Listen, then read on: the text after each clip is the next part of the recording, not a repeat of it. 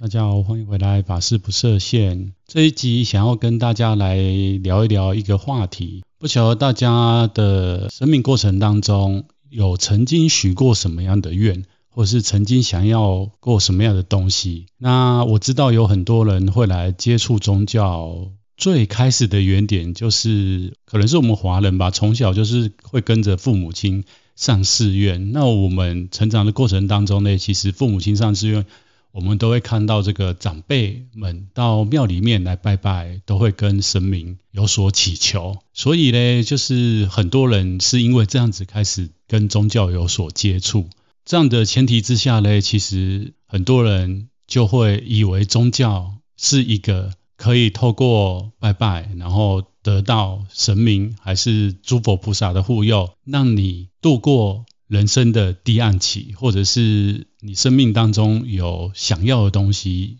没有办法很顺利得到的时候，可以透过这个超自然的力量，这样讲有点奇怪啦哈，但是确实就是这样，就是我们可以看到，就是很多人即使到现在这个时代，还是到寺院里还是会做这样的事情。那这样的事情到底是好还是不好嘞？哦，这一集我就特别想要跟大家来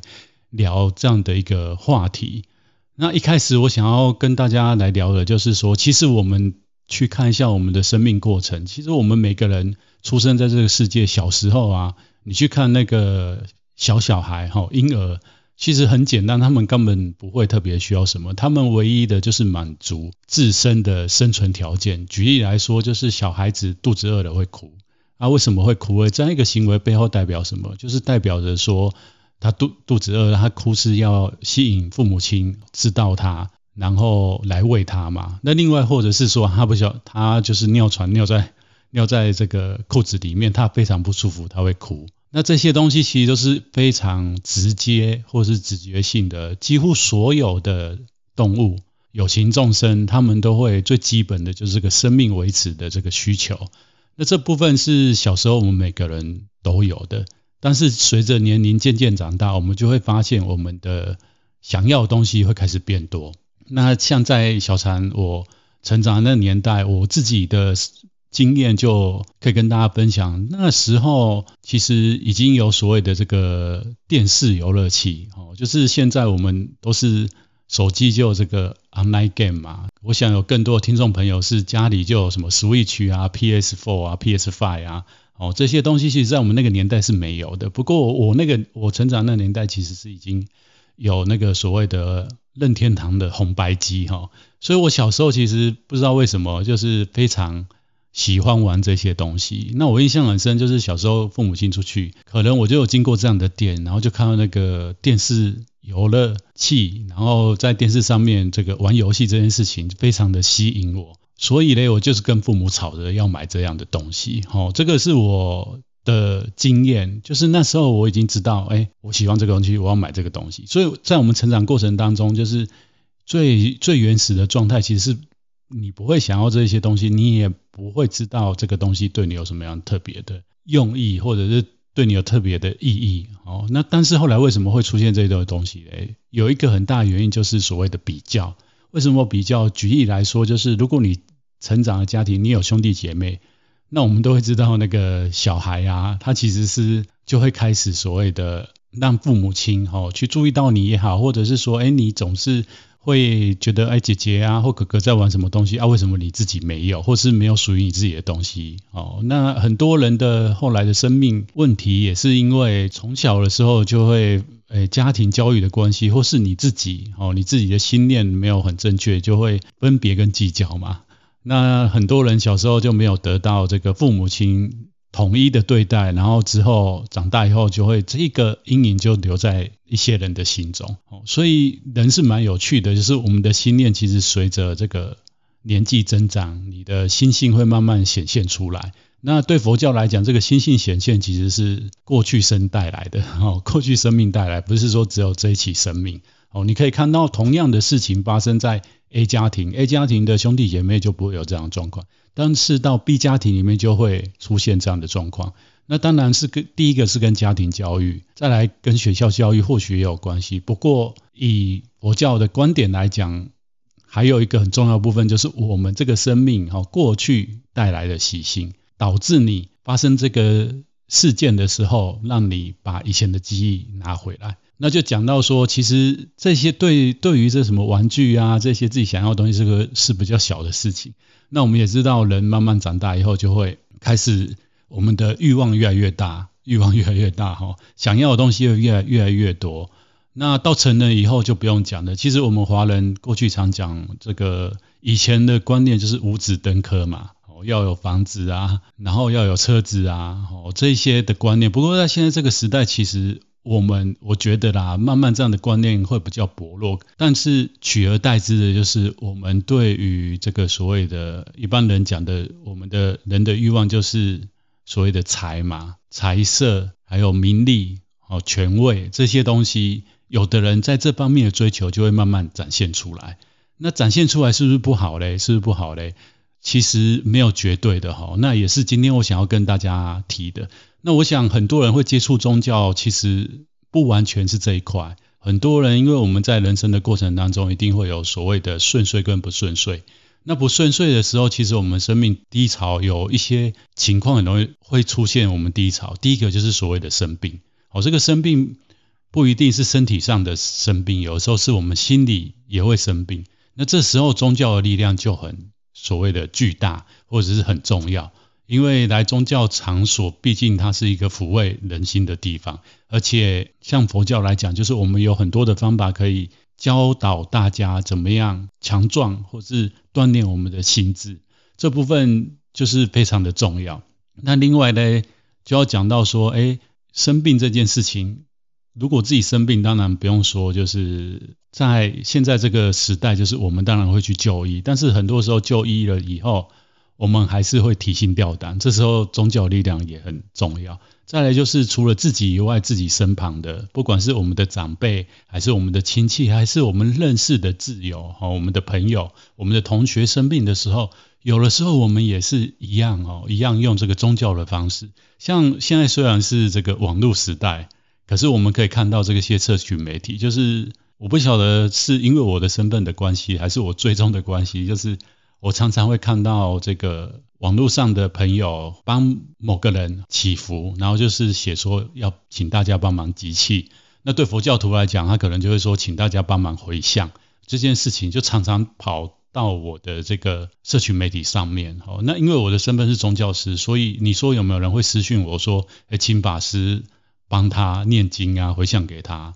哦，有，不是没有，但是比较少啦。哦，我我的情况是比较少，真的就是比较好的朋友，或者是跟我比较熟的人，他会请我做这件事情。那我也会在我能力许可之内，哦，就是帮助他们。因为我们出家人本来就有所谓的早晚课诵，而且像现在就是农历七月嘛，其实各大寺院都会办所谓的法会。哦，我们。我们当然也不是只有这个时间办啊，其实我们一年从头到尾 不同时间都会办不同的法会。那在那些时候，其实我就是尽我所能的，好去帮忙做回向这件事情。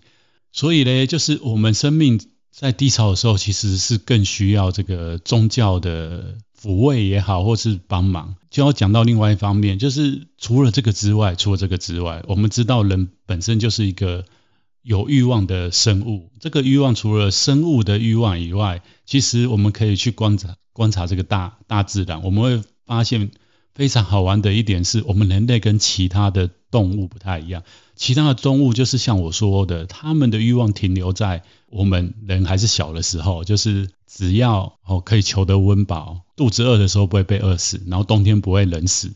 这件事情之外，或许有一些。智商稍微高一点的生物，也会在这个团体生活当中会有一些比较，或者是有一些因为他的身份的关系，他可以得到比较多的资源。但是从来没有一个这个生灵，我们可以看到哈，像人类一样，就是我们会去追求所谓五欲的享受、五官的享受，例如眼睛要看好看的啊，啊，我们吃的东西要吃美味的东西呀。然后我们背后建构出来是什么？就是我们的财力哈，财力，因为你有钱，你就可以买这些东西，你就可以将你自己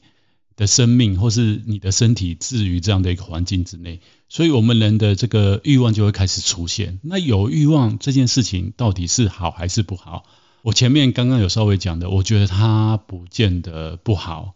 但是有但书，但是有但书。然后这集要跟大家讲的就是说，诶，这个来宗教场所，哦，会跟佛菩萨许愿呐，会跟神佛许愿。除了我前面讲的那一段，就是你生命在低潮的时候。这毋庸置疑，世界上所有宗教都有这部分。但是另外一一个很大的部分，就是很多人是到 寺院里面，或是到庙里面许愿，是希望他赚大钱啊，或者是事业做事业成功哦，乃至哈他去选举。我们看到很多候选人，他选举前都会是怎么样跑各大的寺庙啊哦，当然有一部分就是很直接，他是希望得到这个寺院的支持。但是另外一方面，他也是。大部分的候选人都相信，还是冥冥之中哈有这个看不见神佛的力量哈，所以他们也是到这个庙里面，第一个现实的利益就是可以得到这个信徒们的支持，另外一个是什么？可以得到神佛之的护佑。那在像在台湾就非常特别吧，我们可以看到过去的大的选举哦，就会各方的这个候选人会。表态，呃，某一个神哈、支持他，特别是台湾这个妈祖信仰非常的浓厚嘛，我们就可以看到有候选人就说，诶，妈祖托梦给他，哦、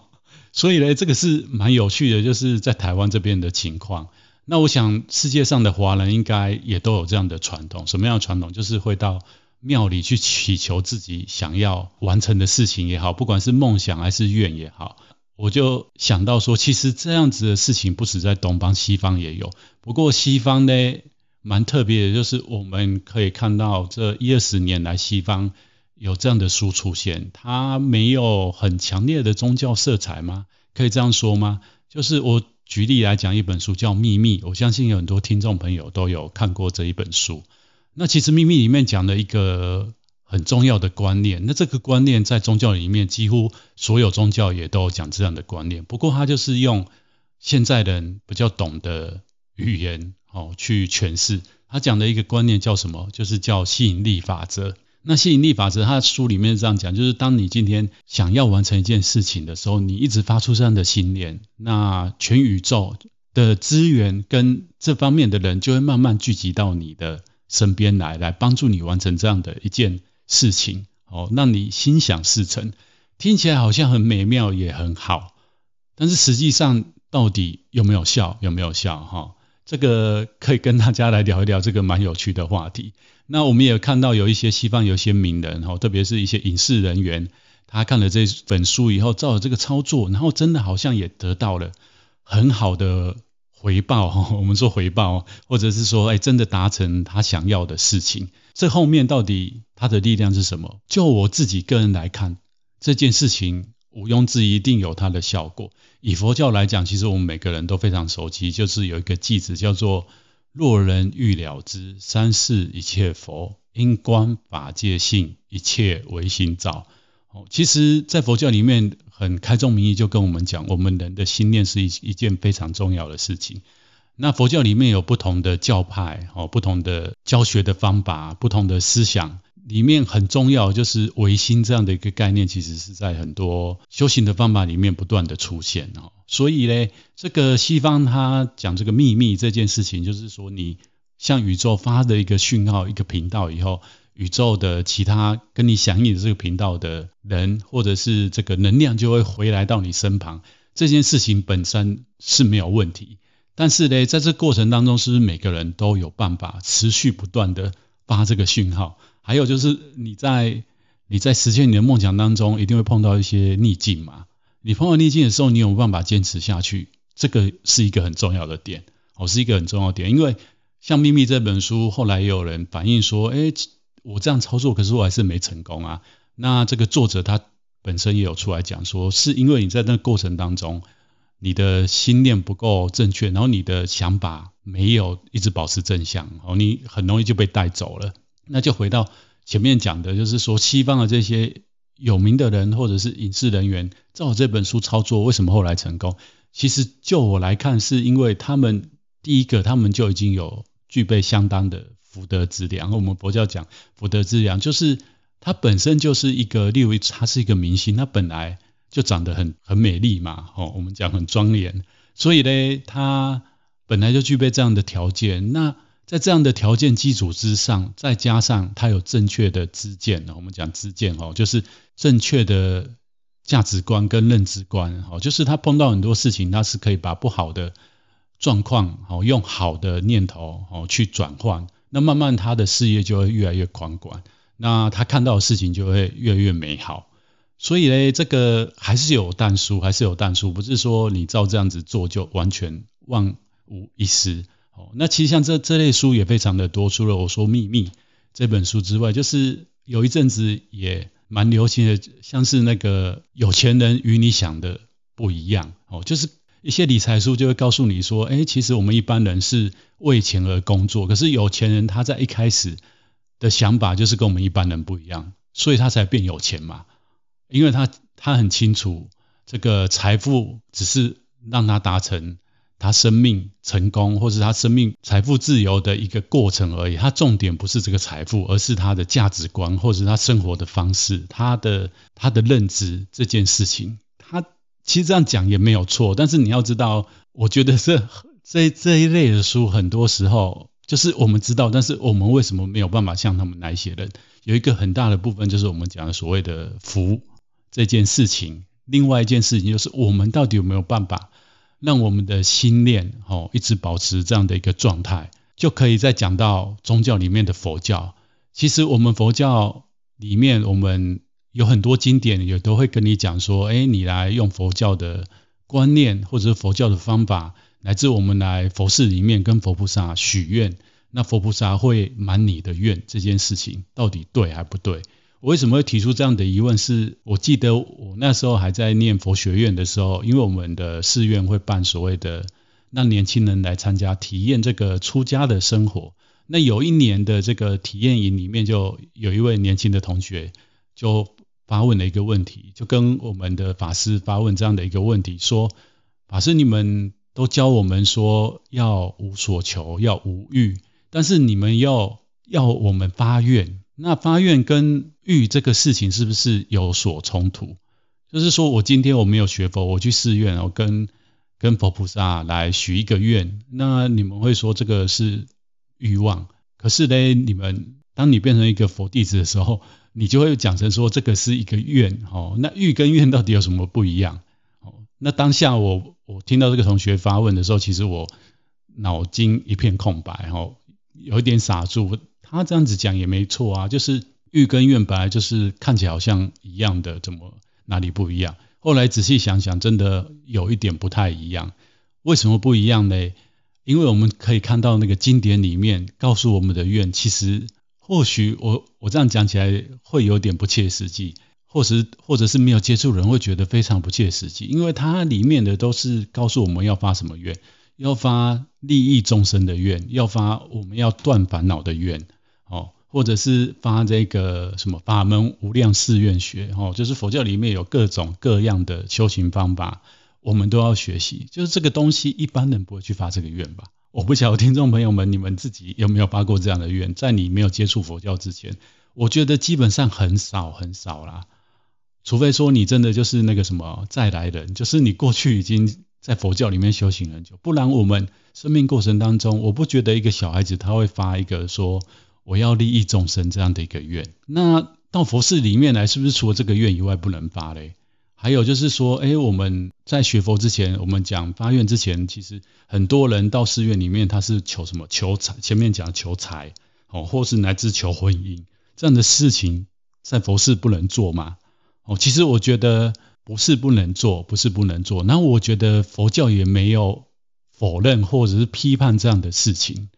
那我不晓得大家有没有听过，有的法师会讲说，哎，其实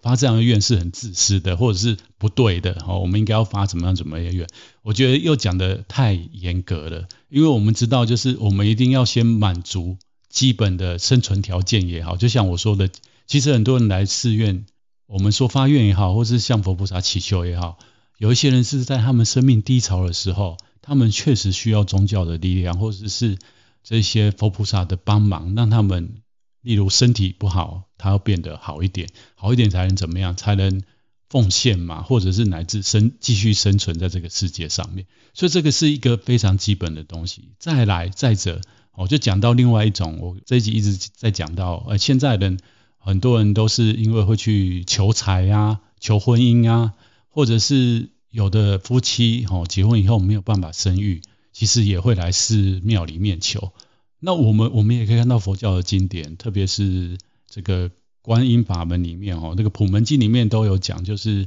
如果你想要求子，其实你可以念观世音菩萨或修这个观音法门，观世音菩萨其实很灵感。那为什么会这样子讲？那不是跟这个佛教的老师跟你们讲说，你不要发这种很小的愿，有冲突吗？哦，其实应该是没有冲突。那我们也看到这个观音的形象在中国，哦，它有各式各样的形象。那我印象很深的就是有一个形象叫送子观音，哦，那为什么有送子观音？其实很明显，它就显现一个很根本的问题，就是佛菩萨或是佛教这个世间流传的过程当中，还是需要满足一般庶民大众或是平民的一些需求。那这些需求是不是一定都能完成？这个是哲学问题，我没有打算很难在这个节目里面跟大家探讨。但是你可以看到过去的文献记记载上面，确实有很多人是因为跟观世音菩萨祈求，然后得到了小孩。那这些资料特别佛教的这个高僧记载里面特别的多哦，所以从这里面我就我就在想到。就是例如啦，你可以想象古代有一对夫妻结婚了以后一直没办法生小孩。那我们知道古代的这个华人的社会里面，如果一个女性嫁到一个家庭里面去，小孩生不出来这件事，其实是对这个女性或者是对对这个丈夫来讲，是他们要承受压力很大，因为长辈还有亲戚都在看这件事情，所以他用尽任何方法没有办法，最后就只好怎么样？走到宗教这一块，他就去寺寺院里面祈求，祈求什么呢？希望观世音菩萨能赐我一个小孩，哦，赐赐我一个儿子。那赐我儿子以后，当然是怎么样？希望他长得健康，希望他长得聪明。再者就是你许愿以后就要还愿嘛，这个是一个很基本的一个概念。哦，当然佛教我们并没有特别强调，我们也不会讲说这个。像一般的民间宗教有所谓的那个对价关系，不过我们可以看到很多父母亲这样子讲的，诶，就是祈求以后他生的小孩其实跟佛教有不较深的因缘，所以我们可以看到那高僧传啊，很多人都会讲说，诶，这个高僧出生的时候有一些神异啊，哦，例如天放光啊，或者是妈妈梦到哦什么白象露肚子啊，还是观世音菩萨来呀、啊，带了一个小孩来呀、然后后来这个小孩哈从小就很聪明啊，然后去寺庙都会怎么样无师自通啊，会去主动拜佛啊礼佛啊。其实有一些因缘，就是第一个就是当然跟佛教这个父母亲跟佛教佛菩萨祈求，他有相应嘛。那佛菩萨不管是不是真的佛菩萨带他来，就是这个小孩子会有有这个因素在里面。那后来会成为高僧也不无道理啊。所以呢，这个佛菩萨基本上还是会满一般世间人普通的愿，但是佛教在这个基础上面延伸，就像前面讲的这个求小孩得小孩了以后，其实你可以看到，慢慢的就那个家庭会变佛化家庭，这是一个。再来就是这个小孩子可能跟佛教比较有因缘，先不管他之后会不会出家，他可能以后长大了，他没出家，他也是他妈妈跟他讲这个故事，他也是会跟佛教有一个连接的关系。再来，我就是要讲说，其实佛教是站在这个基础上面，告诉我们我们要超越或者是成长。因为就像前面一开始讲的，我们人在成长过程当中，会从最基本的生物的需求哦，生物欲这件事情转化，转化成变成个人的欲望。但是欲望不断的滚动之下，你只是会越来越怎么样，在里面沉沦，无法自拔，到最后就是变成说你。今天你许你你想要得到一件东西，你得不到，你就是去某某某庙，或是求某某神哦来帮助你。那一直帮一直帮，帮到最后那个神没办法帮助你的时候，你怎么办？你会很痛苦啊。就算你不会对那个神不礼貌，但是你也会很痛苦。那这件事情其实，在我们人生当中，不不止这个满足欲望这件事情，就像前面讲的，欲望里面其实有很多是跟我们五官有关系的。就直接想到说，其实像很多人他在生命低潮的时候，他没有求助宗教也好，或是一个正确心念的转换，他会去麻痹自己的五官。那其中一个就是喝酒这件事情。可是喝酒，它或许可以暂时帮你挡住，或者是麻痹哦，你对烦恼的这个执着。但是等你酒醒以后，你的烦恼还是在。然后你又觉得说啊，我在喝酒，在那个。半睡半醒之间，好像没有烦恼，这件事情是很好的。所以，当你下一次烦恼来的时候，你又再去喝酒，就越来越重，越来越重。或者是你去用一些很重的感官、声音，还有包括现在这个时代，其实这个毒品问题非常严重。就是你慢慢的，你的生命的模式跟习惯，它是导向不好的。那欲望这件事情本质也是一样，它慢慢的就是会。你就会执着在你想要取得的钱上面，或者是你所谓定义的成功这件事情上面。那这件事情其实是老实讲是蛮危险的，如果没有看清楚的话。那像在佛教的法门里面，或者是这个宗派里面，我们知道像这个密宗，密宗其实是有很强的这个现世利益的部分。那现世利益呢，很基本的就是他们有一些。方法助导的方法是帮助你满愿，满愿这件事情。但是很多人搞错方向。那像密法传承的法师或者是修密法人，其实都会跟你讲一个非常重要的观念。什么观念？这个观念就是告诉你，一开始要发所谓的大悲心。什么叫大悲心呢？就是说你要达成这个愿望的。最终的目标是你要利益众生，那你会说，哎，我只是想要我生活，哎，我身体健康一点，这跟利益众生有什么关系？跟利益众生有什么关系？当然有关系啊！你可以想，你可以想象，你现在身体不好，以佛教的这个生命观来讲，可能过去有一些行为造成你这一世的生生命或是健康不好，这一些原因很有可能是你跟别人哦，你伤害了别人，过去伤害了别人，或是结了不好的缘。那你要化解这样的原因是怎么样？当然，最最根本的，如果我们都愿意发好的心念，我们在健康的状况之下，我们可以用我们的体力、我们的心力来奉献出去。那你就是跟这个世界的众生结缘，乃至看不到的众生结缘。所以，像这个密教修法，乃至诶显教，像我们我们汉传佛教的显教。其实为什么教大家就是要发那个广大的愿也好，或者是教大家无所求哦，更高的境界无所求，就是因为如果你只是在欲望当中打滚，只是增长你的不好的心念，而且到最后你会没有办法让你的生命升华。那唯有透过这个更高层次的愿望，或者是我们讲这个发这个所谓的大愿，慢慢的我们将我们的。我们所谓的我们的财，哈，累积在其他人身上的时候，当你今天生命在低潮的时候，哎，这些财它会回流到你身身上。举例来说，如果我们都跟我们的朋友很好，跟我们的父母很好，跟我们的亲戚很好，那当你有难的时候，他们是不是都会伸手出来帮你？哦，所以这个是因跟果都正确的状况之下。但是如果没有这样的概念呢，你只是为了你私利，然后不断的。麻痹自己也好，或者是做不正当的祈求，哦不正当的取得，到最后只是伤害了你自己，也伤害了别人。所以这一集大概要跟大家分享，就是说，其实宗教里面是不是有帮助人家心想事成的部分？是有的，我们也不否认跟排斥这件事情。但是我们更重要的是，除了在这个基础之上，又帮大家哦往上告诉大家往上的方法。就像那个秘密这本书教大家这样子，可是我们在操作上面为什么碰到碰到问题？其实，在佛法的修行或者是这个愿的操作上面，告诉你这样的一件事情：一开始满你的愿以后，重要的是你要透过这样的愿来利益众生，然后再来就是修炼自己的心智。